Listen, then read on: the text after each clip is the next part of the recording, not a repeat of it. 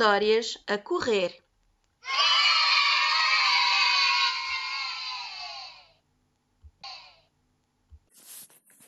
Há muitos anos havia uma civilização cuja população vivia no meio da abundância.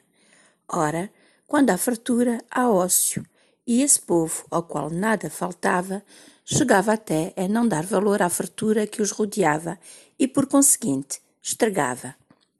Um dia houve uma catástrofe natural, chuvas torrenciais seguidas de ventos fortes que destruíram as sementeiras, as águas dos rios arrastaram as belas casas onde viviam, tudo o que haviam cultivado sumiu, e aquele povo, de um momento para o outro, ficou pobre, sem nada para comer.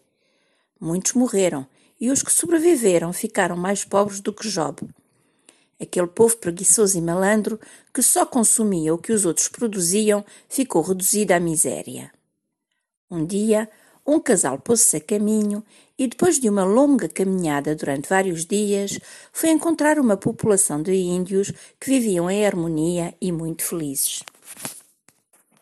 Foram ter com o chefe índio que os recebeu e contaram-lhe o que tinha acontecido ao seu povoado e pediram ajuda.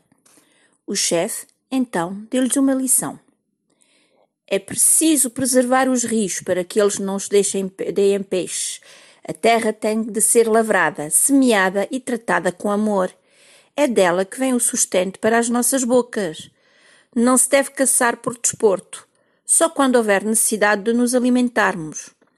O homem não deve estragar a natureza, porque se continuar a poluí-la como tem feito até aqui e continuar os mesmos erros, nada resiste e o mundo acabará para todos.